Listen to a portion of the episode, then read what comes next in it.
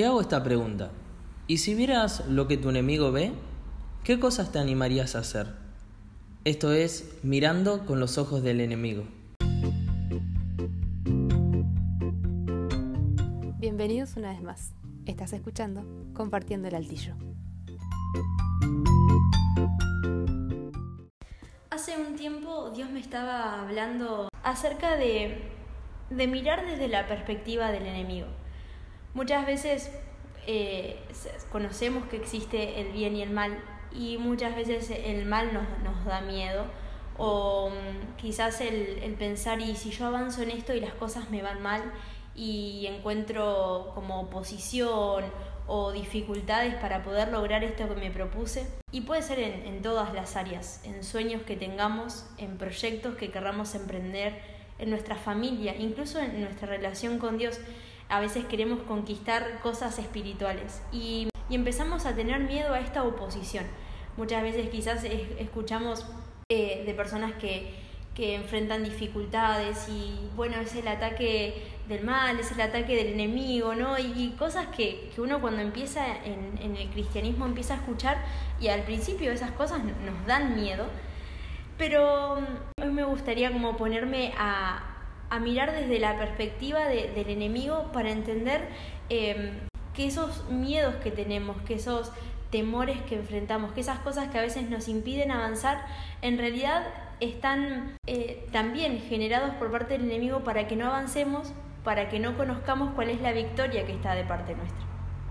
Sí, un poco la, la idea es poder entender que más miedo tiene, tiene el enemigo que, que, lo que nosotros tenemos, ¿no? y, y, ese miedo que nos paraliza es, es, realmente un trabajo de nuestro enemigo, de, de Satanás y todo lo que eh, y todo lo que se mueve espiritualmente para generarnos miedo, pero porque hay mucho más miedo del otro lado de que nosotros avancemos. Hay varias historias en la Biblia, pero hoy al menos queremos recordar una y, y citar otra, en donde Dios le ha prometido cosas a, su pueblo, a sus hijos. Les da una promesa. En Josué vemos eh, que Dios les había prometido una tierra, una tierra en la que fluía leche y miel, una tierra en donde su pueblo se iba a establecer como nación. Primero los conduce Moisés de salir de la esclavitud de Egipto y cuando Moisés muere le queda la tarea a, Josué. Y mmm, al principio que, que, Josué está enfrentando ese fallecimiento, ¿no? esa, esa pérdida y se siente con esta responsabilidad de tener que guiar al pueblo, Dios le habla a Josué en el primer capítulo del libro de Josué y le dice, mi siervo Moisés ha muerto. Por lo tanto, ha llegado el momento de que guíes a este pueblo, a los israelitas, a cruzar el río Jordán y a entrar en la tierra que les doy. Te prometí a mí, a ti, lo mismo que le prometí a Moisés. Donde quiera que pongan los pies los israelitas, estarán pisando la tierra que les he dado. Es la promesa que Dios le recuerda una vez más a Josué. Y Josué, antes de emprender ese viaje de cruzar el río Jordán, lo que hace es enviar a dos espías, como, bueno, no sé, no vamos a cruzar con todo el pueblo, no nos vamos a lanzar así, mejor vayamos a ver qué onda, vayamos a ver cómo es el pueblo, vayamos a ver qué tan fuertes son, qué tan grande es el terreno. Y, manda a, esos dos espías, ¿no? Y eso me hace acordar a muchas veces en nuestras vidas. Cuando Dios nos muestra un sueño, una profesión, una carrera, metas, proyectos por alcanzar, y a veces son mucho más grandes de lo que nuestra capacidad puede o de lo que nuestra mente llega a entender. Y es como, bueno, vamos tanteando el panorama, como, bueno, intento esto y veo si me sale. Si me sale, sigo. Y si no, bueno, no, esto no es para mí, ¿no? Y mmm, cuando Josué manda a estos espías, estos espías entran en una casa de, una señora, de una prostituta, que los eh, aloja y los protege. Y esta, esta señora se llama Raab, y lo que les dice a, estos espías es esto. Esa noche, antes de que los espías se durmieran, Raab subió a la azotea para hablar con ellos y les dijo, sé que el Señor les ha dado esta tierra. Todos tenemos miedo de ustedes. Cada habitante de esta tierra vive aterrorizado, pues hemos oído cómo el Señor les abrió un camino en seco para que atravesaran el Mar Rojo cuando salieron de Egipto y sabemos lo que les hicieron a Seón y a Og, los dos reyes amorreos al oriente del río Jordán, cuyos pueblos ustedes destruyeron por completo. No es extraño que nuestro corazón esté lleno de temor. A nadie, a nadie le queda valor para pelear después de oír semejantes cosas, pues el Señor su Dios es el Dios supremo, arriba en los cielos y abajo en la tierra. ¡Wow! ¡Qué declaración! Me encanta de esto que mm, el- lo que habían escuchado el pueblo de Jericó, lo que los atemorizaba, ya había sucedido mucho antes. Había sucedido con Moisés. Y una de las cosas que paralizó al pueblo de Israel durante mucho tiempo en el desierto fue no animarse a cruzar el Jordán, no creerle a Dios. Bueno, como sabemos, ¿no? esa es la historia de, de 12 israelitas, que- 12 espías también que fueron a ver y, no, y, no le, y no le creyeron a Dios, en la mayoría de ellos, y pusieron miedo en el corazón del pueblo. Y vemos que en Jericó, ya desde un principio, no ya tenían miedo, pues ya se había eh, corrido la voz de la historia de Israel cruzando el mar Rojo. Los dos reyes que fueron vencidos cuando Moisés era el patriarca de, Israel, era el quien conducía a todo el pueblo de Israel. Es decir, que el miedo ya hacía rato que estaba, pero claro, el, el pueblo de Israel tenía mucho más miedo, o hubo un miedo que los paralizó tanto que no logró justamente eso, ver lo que estos dos espías sí logran ver, que es que había más miedo del otro lado. Exacto. Y esto a mí me, me lleva como a, a pensar en que en realidad tenemos que entender quién es el que está de nuestro lado, Sí. ¿no? Como si nosotros tuviéramos esa capacidad de entender que el Dios, creador de los cielos y de la tierra, el rey que hace que toda la tierra se sustente, no es la ley de la gravedad, no es es él el que sustenta todo, el que sustenta nuestras vidas, el que de la nada lo hace todo, el que lo creó todo. Si supiéramos que que él es el que está de nuestro lado, si lográramos entender que si él nos dice anda por este camino, él va caminando con nosotros, si él nos da un sueño, él nos acompaña a cumplirlo, ahí como que esos miedos comienzan a disiparse. Y mm, me gusta esto de, de mirando con los ojos del enemigo, porque mm, como decíamos hoy, a veces hay cosas que nos proponemos conquistar, cosas espirituales, crecer en nuestra relación con Dios, aprender a escuchar la voz de Dios, hacer milagros, eh, ser bautizados en el Espíritu Santo. A veces queremos conquistar cosas en, nuestro carácter, en nuestra profesión, en sueños que Dios nos dio y mm, quizás se nos abre una puerta, ¿no? Y vos decís, no, pero esto es demasiado grande y yo no voy a poder y no soy suficiente y no tengo tantas fuerzas, no tengo tanta capacidad, esto me supera, pero en realidad todos esos no, no, no puedo, no sirvo, no esto, no soy suficiente, en realidad se disipan al entender que no somos nosotros, sino que es el Dios, el Rey de Reyes, el que va con nosotros, el que hace que eso sea posible, el que abre camino. Hace, hace unos días, eh, justamente Dios no, me recordaba eh, varias cosas que Él me ha ido hablando y justamente me enseñaba esto, ¿no? que, que muchos deseos que yo tengo en mi corazón son deseos que realmente primero han nacido en el corazón de Dios.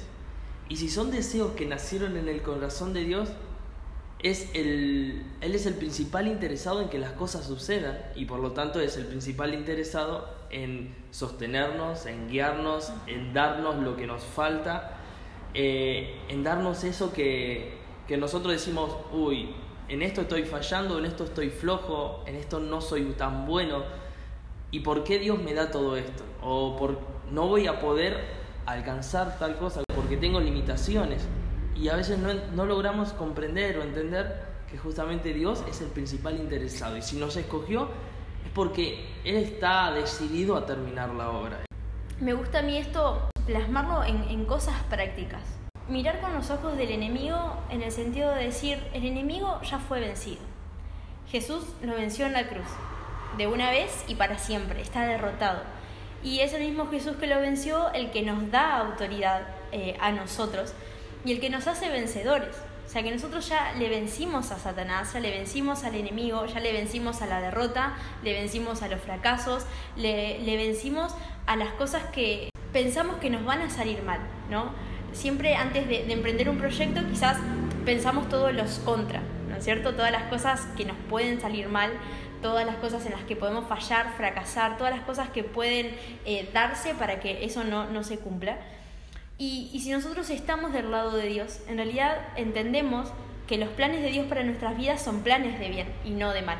Por lo tanto, Jesús ya nos dio la victoria incluso sobre todos esos planes de mal que muchas veces vienen a nuestra mente para detenernos e impedirnos avanzar. Entonces, por ejemplo, vos soñás con tener una familia, pero lo primero que se te viene a la mente es, ¿y si no lo logramos? ¿Y si fracasamos? ¿Y si el divorcio nos encuentra en algún momento del camino? ¿Y si la infidelidad nos encuentra en algún momento del camino? ¿Y si, no sé, la... Si no la conozco o no lo conozco. Exacto, o nunca me, caso. Exacto, un gran, uno de los grandes temores. Y en realidad, si nos ponemos a mirar desde los ojos del enemigo, tiene pavor, tiene temor de que se formen familias fuertes en Dios. Terror a que personas, hijos de Dios, se conozcan, se casen y formen una familia que muestren a Dios, que reflejen a Dios al mundo y que puedan ser ejemplo para otras familias. Ejemplos para restaurar, para sanar, para eh, dar amor y paz a otras familias. Entonces, si nos ponemos a mirar desde esos ojos, todo ese temor se disipa. ¿Por qué? Porque entendemos que Dios tiene planes de bien entendemos que es Dios el que está de nuestro lado, que es Dios el que nos va a sustentar, el que va a sustentar a nuestra familia y que todas esas cosas que Satanás quiere traer para destruir a la familia no van a poder prevalecer. ¿Por qué? Porque ya está vencido y Dios ya lo venció y nos dio la victoria.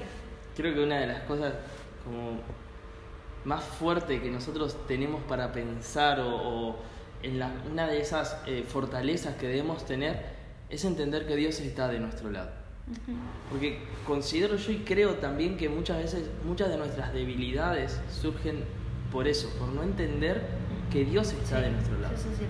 Muchas veces sabemos quién es Dios, hemos visto quién es Dios, pero no entendemos que Dios está de nuestro lado. Por eso no me, encantaba cuando Dios hace poco me, enseñaba que Él, deseos de mi corazón habían nacido de su corazón. Porque eso qué, tiene, qué, quiere decir? Que Él está de mi lado, que Él quiere que las cosas se logren. El Antiguo Testamento no, nos gusta verlo como historias que, que son verdades y que nos reflejan y nos hablan en muchos casos de verdades que hoy las podemos ver espiritualmente. Y me gusta el Antiguo Testamento que no es, no es que hay un solo caso de esto. Como Doc decía al principio, eh, que queríamos comentarles sobre otro caso también, que es el caso de Gedeón, de historia de, un hombre que estaba trabajando y Dios lo llama en un momento donde Israel estaba siendo oprimido por el enemigo, estaba eh, sembraba algo, cuenta la historia que ellos sembraban y en el momento de las cosechas venía el enemigo y se llevaba todo. O sea, eh, Israel estaba sumido a, una pobreza extrema. Eh, tal, tal era, es así que ellos para sobrevivir tenían que ocultar su, su comida.